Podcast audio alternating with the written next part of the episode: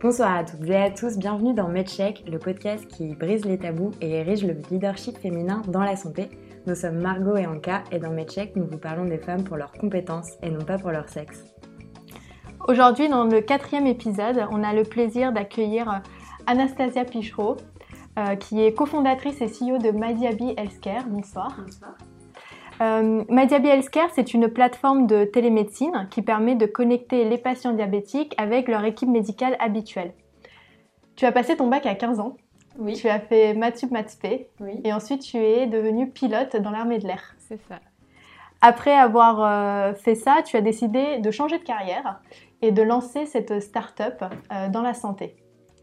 Euh, tu expliques souvent que l'idée de créer cette plateforme est venue en observant ton beau-père, qui est endocrinologue, qui faisait des longs mails à ses patients et qui les suivait grâce à des carnets glycémiques remplis à la main. Tu, toi et ton associé, vous vous êtes donc dit qu'il fallait changer les choses, qu'il fallait leur proposer euh, une solution sur mesure et surtout euh, une solution qui soit adaptée aussi bien aux patients qu'aux professionnels de santé. Exactement. Combien de patients aujourd'hui sont sur euh, MyDiaby et combien de professionnels de santé? Alors aujourd'hui, euh, MyDiaby est utilisé dans 250 centres hospitaliers partout en France euh, qui utilisent tous les jours MyDiaby pour suivre leurs patients euh, diabétiques, donc soit du diabète gestationnel, soit du diabète de type 1 ou de type 2. Et tous les mois, en ce moment, on a près de 4000 patients nouveaux qui sont inscrits sur la plateforme pour être suivis en télémédecine. Donc euh, voilà. on- Plus on a 4000 maintenant- patients chaque mois. C'est ça, exactement. Et depuis le début, donc depuis 2015, euh, on arrive à 85 000 patients qui ont été pris en charge via MyDiaby, euh, tout type de patients confondus. C'est, Ça en fait le premier programme de télémédecine. euh, C'est ça, le plus utilisé du moins. On a le, le plus grand nombre de patients et de loin euh, devant d'autres plateformes qui feraient euh, la même chose dans le diabète. Donc euh, Madiabi, ça a démarré comme une plateforme de suivi du diabète euh, gestationnel, qui sera d'ailleurs le sujet de la chronique pathologie d'aujourd'hui. Euh, avant de s'élargir aux autres formes de diabète, parce qu'il y en a plusieurs, je précise pour nos auditeurs qui ne sont pas forcément au courant, et les femmes enceintes euh, développant un diabète durant leur grossesse ont donc été vos early adopters. Comment s'est fait ce choix et comment on choisit ces early adopters quand on est une startup? Alors, on a démarré par le diabète gestationnel parce que ça s'y prêtait bien. C'était un petit peu le cas d'école idéal pour tester la télésurveillance. Euh, pour les patientes, du- d'une part parce que c'est des femmes qui sont jeunes, la moyenne d'âge c'est 31 ans, donc elles sont quand même plus facilement connectées et ouvertes euh, à, ce genre de suivi euh, un peu innovant. Et pour les équipes médicales parce que c'est une partie de leurs patients qui ne représente pas euh, la majorité de leurs patients et c'est plus facile pour eux de tester un nouveau mode de suivi, un nouveau parcours de soins avec quelques patientes qui sont bien adhérentes, plutôt que de bouleverser tout d'un coup toute une pratique et de changer totalement, euh, ça aurait été trop d'un coup. Donc c'était vraiment l'idéal. Et euh, en plus, on se trouvait avec le diabète gestationnel qui a besoin d'un suivi très condensé pendant une courte période, pendant la fin de la grossesse. Et c'est vraiment...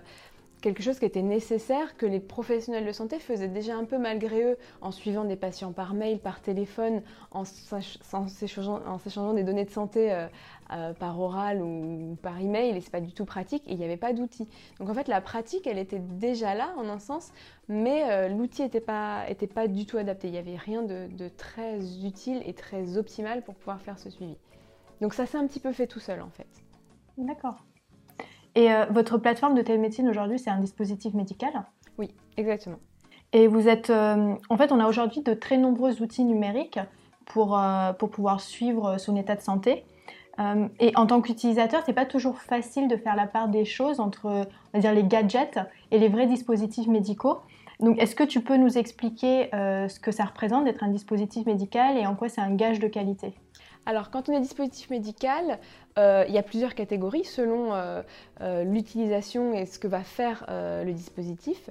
Et en fait, ça- garantit un niveau de qualité qui respecte des normes qui sont décrites dans des textes. Et du coup, ça assure à l'utilisateur, aux patients, aux professionnels de santé qu'il y a un minimum de qualité, de certification. Et en plus de ça, il y a tout ce qui est euh, respect des données pour tout ce qui est application mobile, euh, RGPD, euh, hébergement sur les hébergeurs de données de santé qui sont agréés. Et tout ça, ça garantit en fait, et ça va montrer que cette application-là, par rapport à quelque chose qui n'est pas certifié, euh, on peut plus lui faire confiance facilement parce qu'il il y a des, des, minimums qualitatifs euh, qui sont respectés. On dit souvent que la santé a des difficultés à trouver son modèle économique en France. Et il y a beaucoup de startups qui ne passent pas le cap des 3 ans. Mais MyDiaby, ça existe depuis 5 ans. et donc, vous, semblez avoir trouvé votre place et votre modèle. si tu devais résumer la réussite de MyDiaby en 3 points, qu'est-ce que ce serait? Alors, le premier point, c'est qu'on est très terrain. Ça veut dire qu'on n'a pas inventé un problème, mais on a vraiment regardé euh, là où il y avait le plus besoin d'aide pour organiser les soins et on a pris ce problème-là et on, a essayé de le résoudre du mieux possible et on n'a pas essayé de chercher à tout résoudre d'un coup. Euh, après, le deuxième point, c'est, on pourrait dire que c'est une sorte d'évidence. On s'est dit qu'est-ce qui sera fait euh, dans quelques années, comment on sera suivi, par quoi va être remplacé le carnet papier et le stylo?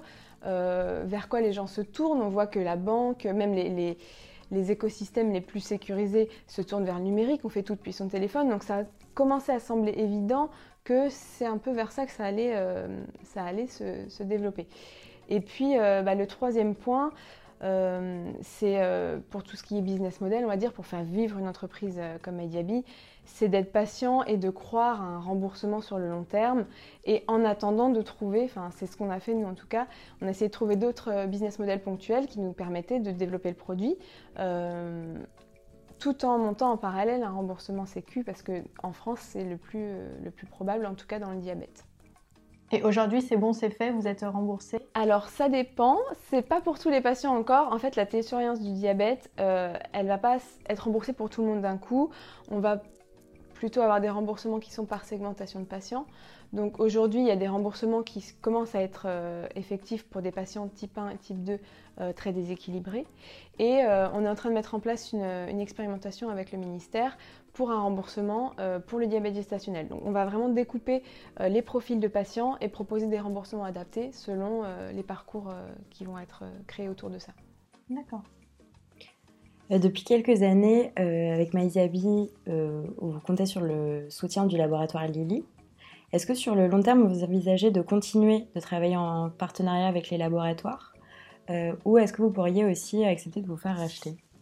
Alors, je pense que le partenariat avec le laboratoire, il est très intéressant parce que eux ont des caractéristiques et des atouts que les startups n'ont pas et vice-versa. Nous, on a des forces que eux ne peuvent pas avoir. Et du coup, cette collaboration, ça permet de faire des choses vraiment concrètes sur le terrain euh, et d'utiliser les forces de chacun pour pouvoir vraiment pousser les choses et pas être en opposition start-up contre grand groupe où là, au final, bah, personne n'y trouverait intérêt et encore moins les utilisateurs.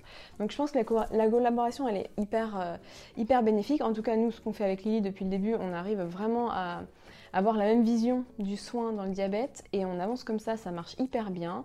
Euh, on est aussi en collaboration avec d'autres labos notamment sur des hum, lecteurs de glycémie qui sont connectés, où vraiment, in fine, ça aide vraiment le patient et ça aide les équipes médicales à avoir de la bonne donnée. Donc euh, la collaboration, elle est bien. Je pense que euh, l'acquisition par un grand groupe, ça pourrait avoir du sens, euh, c'est sûr. après, en termes de, de fondateurs de start-up, je pense pas qu'on puisse diriger son entreprise et mener à bien un projet en ayant en tête une date limite et une stratégie de sortie. Il faut le faire comme si c'était euh, infini dans le temps. Considérer qu'il n'y aura pas de stratégie d'exit, d'acquisition, parce que sinon on va être biaisé dans les décisions.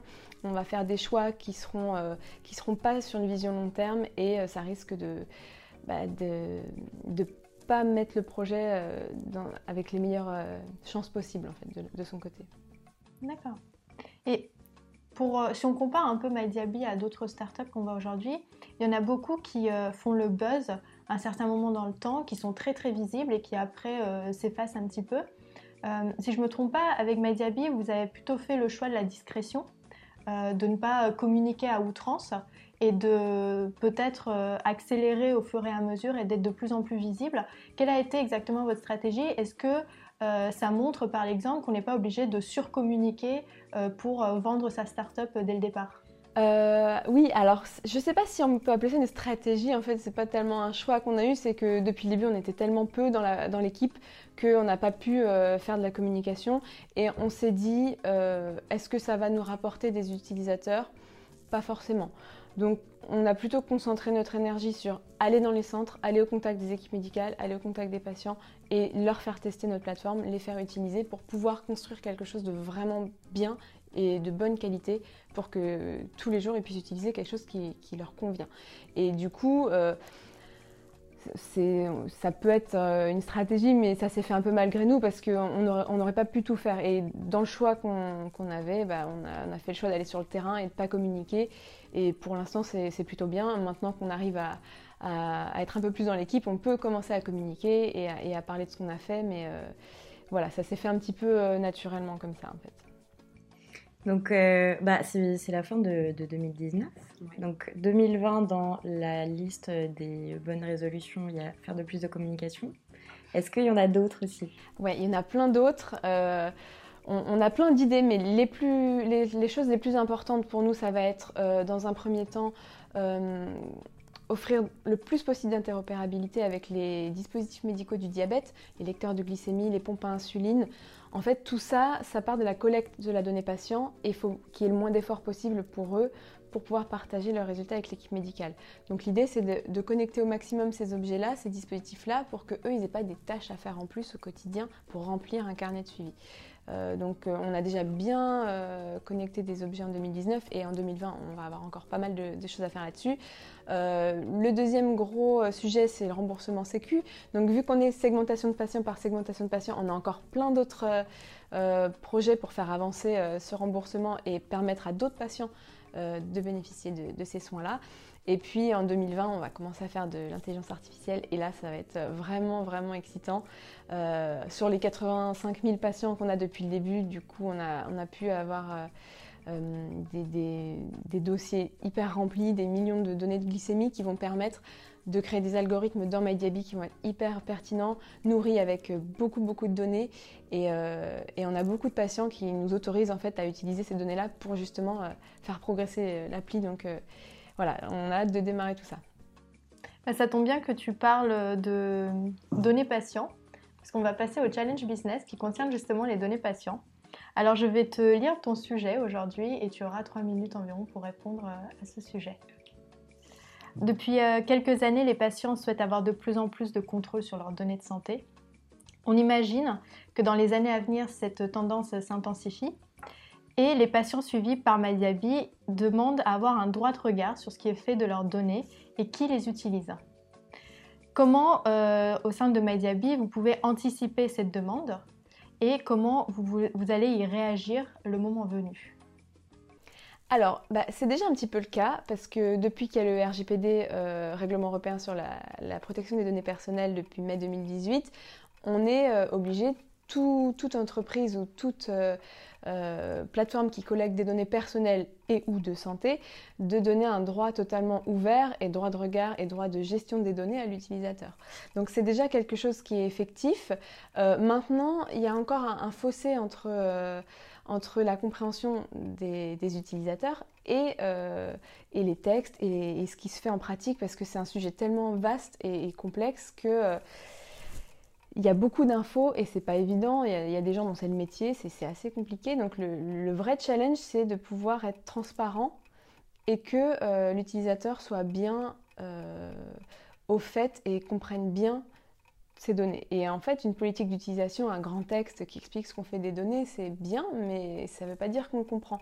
Donc, euh, nous, ce qu'on essaierait de faire, euh, et ce qu'on commence déjà à, prévoir euh, pour que ce soit plus facile pour les patients, c'est vraiment un endroit où il y a de l'information claire, avec des mots simples à, comprendre pour quelqu'un qui n'est pas du métier, et, et savoir précisément où sont ces données et avoir le contrôle simplement dans une appli avec un bouton on-off. Je laisse euh, l'accès à tel euh, acteur à telle donnée, euh, je ne veux pas que tel acteur voit telle donnée. Et pour qu'il puisse vraiment quand il le souhaite, pouvoir autoriser ou non, retirer son, son, consentement pour que un tel ou un tel puisse avoir accès à telle ou telle donnée. Donc voilà, l'idée c'est quasiment d'avoir une mini plateforme dans l'application, une mini plateforme dans la plateforme pour qu'à tout moment un patient puisse euh, contrôler et, vouloir euh, et pouvoir donner les autorisations qu'il souhaite. Ça, c'est vraiment l'objectif. Et je pense que couplé à ça, une bonne information, clair, simple à comprendre, c'est la base de, de, pouvoir faire des choix en fait de la part du patient. Donc ce serait comme ça qu'on aborderait la chose. Challenge relevé, moins de 3 minutes, félicitations. ouais, c'est très vrai ce que tu dis. En fait, je pense que le, euh, ce qui n'était pas le cas avant, et pas euh, pour les données de santé, mais en fait euh, un peu tout le reste. On ne savait pas précisément ce qui était partagé, ce qui n'était pas, par qui, etc. En fait, simplement de, de, le, de le, mettre, déjà ça rassure tout le monde, et ensuite avec des petits boutons pour autoriser ou non quand tu veux, ça c'est hyper rassurant. Puis bon, lire des grands textes de conditions d'utilisation, c'est pas pas donné à tout le monde, on n'a pas forcément le temps et c'est pas forcément facile à comprendre quand c'est rédigé par des avocats. Donc euh, voilà, je pense que c'est donner, euh, vulgariser entre guillemets, même si c'est un terme qui n'est pas forcément joli, mais vulgariser cette information-là. Sur... Oh, la rendre accessible. Ouais, c'est ça. Eh bien, euh, c'est l'heure du jus en fait. Alors du coup, je sais pas si tu le sais, mais chaque épisode, si tu le sais, parce que tu as écouté les autres épisodes, on offre un, un jeu à notre invité. Euh, pour raconter une petite histoire. Et là, c'est Anka qui va te raconter elle parce que euh, je, je, vais utiliser les mauvais mots, je pense. Alors aujourd'hui, on t'offre un jeu de pamplemousse. Ok. Pourquoi le pamplemousse? Parce que ça fait partie des fruits à indice glycémique le plus bas. Ah. Et puisque tu traites de, diabète au quotidien, on s'est dit que c'était le jeu approprié. C'est très approprié. Bah, merci, je vais prendre une gorgée maintenant parce qu'en plus j'ai un petit peu ça. Et en plus, les agrumes euh, en hiver. Excellent pour la santé. Plein de vitamines. Et puis c'est comme l'orange, le, le, simple et basique, mais un tout petit peu plus original et un, tout petit peu plus, euh, un petit peu plus acide. Et donc euh, j'aime bien. Un petit, petit, peu plus péchu dans la couleur aussi. C'est bien vendu le jeu de pamplemousse. Ouais, ça te correspond bien. Et eh bien maintenant, on va passer à la chronique pathologie. Et en cas, aujourd'hui, on va parler, bah, comme vous en doutez, de diabète. Et plus précisément de diabète gestationnel. On y va. Donc c'est tout naturellement aujourd'hui qu'on traite ce sujet. Euh, le diabète gestationnel, c'est un diabète qu'on met en évidence pour la première fois pendant la grossesse. Il apparaît souvent, comme tu le disais, vers la fin du deuxième trimestre. Et durant cette période, on a des changements physiologiques chez la femme qui sont normaux et qui peuvent entraîner une résistance de l'organisme à l'action de l'insuline. Pour rappel, l'insuline, c'est une hormone qui permet de faire entrer le sucre qui est présent dans le sang dans les cellules. Et donc pour compenser cette résistance naturelle à l'insuline, le pancréas va être amené à sécréter davantage d'insuline. Chez les femmes qui ont développé un diabète gestationnel, ce qu'on observe, c'est que le pancréas n'est plus en mesure de sécréter suffisamment d'insuline pour combler, euh, cette résistance. Alors, combien de femmes environ euh, vous suivez euh, qui ont le diabète gestationnel sur MyDiaby Alors, en France, il y a à peu près 10% des grossesses qui vont être touchées par le diabète gestationnel. Donc, sur 800 000 grossesses à peu près chaque année, ça fait 80 000 femmes. Euh, nous, sur MyDiaby, on suit à peu près 40 000 femmes par an euh, pour le diabète gestationnel. Donc là, on est à peu près à 50% de la population de diabète gesta de France qui est suivie sur MyDiaby. Ouais, c'est vrai que c'est une grosse part de marché, mais en fait, il y a beaucoup de, de, plateformes diabète ou d'applications qui sont très orientées tout type de diabète, type 1, type 1, type 2, et qui vont pas aller cibler le diabète gesta alors qu'il y a des patientes qui en ont hyper besoin en fait euh, d'outils et, de soutien à ce moment-là. Donc nous on s'est adressé à elles et pour l'instant on est un petit peu alors au début, on n'était pas les seuls, mais maintenant, on a pris un peu le lead, donc euh, tant mieux, et on est un petit peu les seuls sur cette euh, spécificité-là. D'accord. Ce qui est important de dire, euh, pourquoi le diabète gestationnel c'est un sujet en fait et pourquoi il faut le surveiller, c'est parce que le sucre présent dans le sang maternel en trop grande quantité va atteindre le fœtus et c'est là toute la difficulté. On a donc des fœtus qui vont grossir beaucoup plus vite que ce qui est normalement attendu. Il a donc le diabète gestationnel des conséquences sur la mère mais aussi sur l'enfant.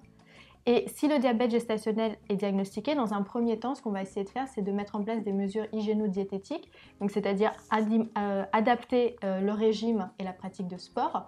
Mais parfois, ce n'est pas suffisant. Et dans un deuxième temps, face à des conditions qui sont assez particulières, on peut mettre en place une insulinothérapie. Quoi qu'il en soit, la patiente doit quand même pratiquer une autosurveillance de la glycémie. Et si j'ai bien compris, c'est là que MyDiaby entre en jeu. Voilà, exactement. Euh, on demande aux patientes tous les jours, à chaque repas, avant et après chaque repas, donc ça fait six fois par jour, de mesurer leur glycémie. Euh, c'est un petit peu ce qui va donner la visibilité sur les actions à prendre derrière pour, la garder dans une cible idéale. Donc, euh, c'est pas hyper sympa de découvrir qu'on a un diabète gestationnel. On va devoir apprendre à se piquer euh, tous les jours et à transmettre ces résultats à l'équipe médicale pour que eux puissent donner en retour des indications sur bah, le traitement. Est-ce qu'il va falloir euh, réajuster euh, l'alimentation? Est-ce qu'il va falloir prendre de l'insuline? Et si oui, euh, les doses, c'est pas une dose fixe tout au long de la grossesse à chaque repas, ça change tout le temps en fait. Donc c'est là qu'il y a besoin d'un vrai lien entre la, la, patiente et son équipe médicale, surtout que c'est des femmes qui n'ont jamais eu de diabète avant et du coup qui découvrent tout ça. Et le mot diabète peut faire un peu peur parce que pour le grand public, le diabète, c'est un peu la maladie des vieux euh, qui bougent pas beaucoup, qui sont un peu gros. Je, je, caricature, mais du coup, une femme enceinte euh, assez jeune, euh, enfin, elle se sent pas du tout diabétique et, ça arrive un petit peu comme ça d'un coup. c'est un mot qui peut faire un peu peur. Donc, il y a vraiment une prise en charge globale à faire de tout ça et c'est des femmes qui n'ont pas l'habitude de se piquer, hein, qui sont pas malades à la base. se piquer, c'est assez impressionnant. Donc, voilà, c'est pour ça que le suivi euh, est assez important euh, à ce niveau-là. Et quand on est diagnostiqué donc avec le diabète gestationnel, euh, on, prescrit à la patiente MyDiaby Comment, comment ça se passe? Oui, alors c'est les équipes médicales qui vont en temps normal sans MyDiaby, il dirait à la patiente euh, vous allez faire vos glycémies tous les jours et vous noterez vos résultats dans un carnet et vous viendrez nous voir toutes les deux semaines environ, c'est la moyenne en France, pour que nous on puisse regarder vos résultats et vous dire s'il y a besoin d'ajuster les traitements. Euh, donc ça, implique que la patiente se déplace euh, enceinte, en fin de grossesse, tout le temps à l'hôpital, mais en même temps toutes les deux semaines c'est hyper long pour adapter un traitement qu'il faudrait adapter tous les deux trois jours. Et donc là, à la place de donner un carnet papier, ils vont leur dire bah, téléchargez l'application. Donc c'est un peu une prescription de MediaBi. On va leur dire téléchargez l'application MediaBi, mettez vos résultats dedans, et comme ça, nous, on voit, on est alerté si ça va pas, et on vous aidera tous les, plus régulièrement que toutes les deux semaines, en tout cas, et sans se déplacer. D'accord. C'est vraiment la technologie adaptée euh, aux besoins des patients, c'est beau. Maintenant, on va passer à la deuxième chronique, qui est la chronique sexualité. Et aujourd'hui, Margot, tu vas nous parler de pilules du lendemain. Oui, tout à fait. Hein. Qui n'a pas aujourd'hui entendu parler de la pilule du lendemain? Homme ou femme, chacun connaît l'existence de cette pilule qui est victime de nombreux stéréotypes ou d'idées reçues. L'occasion pour nous de regarder le sujet d'un peu plus près.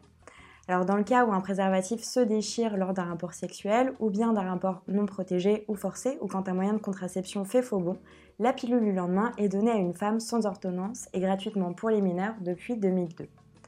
Pourtant, cette pilule, son utilisation et ses effets restent tabous et sa promotion est souvent négligée dans les programmes éducatifs. D'après une enquête de Santé publique France publiée en juillet dernier, 54,3% des moins de 30 ans considèrent que la pilule du lendemain est dangereuse.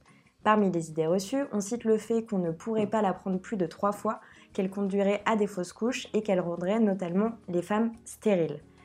Mais je vous rassure, un usage exceptionnel de la pilule du lendemain n'a pas d'effet sur la fertilité, elle n'augmente pas le risque de faire de fausses couches spontanées ou de générer des caillots de sang. Pour commencer à briser ces tabous autour de la dite pilule, je voudrais souligner que déjà la pilule du lendemain n'est pas un médicament abortif, et c'est pour cela que ces pilules sont inefficaces quand la grossesse a déjà eu lieu. En France, les deux pilules du lendemain sont Norvelo et Elawan. Vous pouvez les trouver en pharmacie auprès des infirmières euh, dans les écoles ou dans des centres comme le planning familial. Et le principal danger pour euh, votre santé serait d'utiliser la pilule du lendemain comme un moyen de contraception régulier. Je tiens à préciser cependant que l'usage de la pilule du lendemain ou de la pilule contraceptive ne protège pas des maladies sexuellement transmissibles. À cet effet, le meilleur moyen reste le préservatif. Et pour résumer, selon l'Organisation mondiale de la santé, il n'y a, je cite, je cite, aucune situation dans laquelle les risques d'utiliser la contraception d'urgence sont supérieurs à ses bénéfices. Et pour citer la journaliste Valentine Vatrin, auteure d'une enquête sur la pilule contraceptive publiée dans Libération, la pilule du lendemain cristallise surtout la peur d'une contraception irresponsable. Anna, c'est un sujet que tu voulais, euh, dont tu voulais nous parler aujourd'hui. Est-ce que tu peux nous expliquer pourquoi? Alors euh, oui, j'ai été confrontée, pas personnellement, mais euh, à une expérience pilule du lendemain il y a quelques années où en fait j'étais avec une, une, jeune femme qui a eu l'accident du préservatif cassé et euh, du coup, euh, à ce moment-là, la première chose qui se passe, c'est panique totale. Hein. De toute façon, c'est vraiment euh, mince, c'est le drame, quoi. C'est le truc que tout le monde a, peur qu'il arrive, et quand ça arrive, c'est sûr que c'est pas hyper drôle. Et il y a un délai de réaction qui est, qui est, réduit, et en même temps, avec la panique et, l'angoisse du moment, il faut quand même prendre le temps de juste se poser quelques temps pour dire bon, ok, qu'est-ce que je fais maintenant? C'est jamais évident. Et il y a aussi la question du mais il y, a ça, mais il y a aussi les MST. Je fais comment? Donc il y a un petit peu tout qui arrive en même temps. Et au final, je pense que c'est aussi important quand on est dans cette situation-là, d'en parler parce que être avec quelqu'un, pour le coup, ça, ça, peut vraiment changer euh, la donne et l'expérience. Enfin, ça peut faire passer ça pour quelque chose où on a quand même été accompagné. C'était un moment difficile. On le surmonte parce que c'est vrai que c'est quand même exceptionnel, mais pas traumatisant. Je pense que l'idée, c'est de ne pas non plus rester tout seul et essayer de le dire euh, si ça arrive pour pouvoir. Euh, aller à la pharmacie avec quelqu'un, je pense que ça, change vraiment, ça change vraiment la chose. D'être soutenu à ce moment-là, ça va accompagner un peu l'ensemble et enlever un petit peu cette peur aussi du shot d'hormones qu'on va se prendre, euh, euh, du fait qu'il faille euh, la garder, pas vomir. Enfin, il peut y avoir tout un enchaînement de, choses à, garder en tête qui, si on est toute seule, peut pas être évident à, gérer émotionnellement. Surtout en fonction de l'âge et de l'expérience qu'on a, ça peut être plus ou moins très anxiogène. Oui, ça arrive souvent chez des personnes qui sont assez jeunes du coup. Donc, ouais. Euh, pour conclure, on voulait te remercier d'être euh, venu aujourd'hui, de, nous avoir partagé euh, ton expérience avec MyDiaby, ton expérience dans le diabète, mais aussi sur la pilule du lendemain, comme on a pu le voir. Merci beaucoup d'être venu. Avec plaisir, merci. Et moi, j'ai comme toujours mon petit message aux auditrices et aux auditeurs. N'hésitez pas à nous suivre sur Twitter, Instagram, YouTube, Facebook et Média en, en tapant at Podcast. On espère que l'épisode vous a plu et on se retrouve très bientôt pour parler de la santé des femmes et des femmes leaders dans la santé.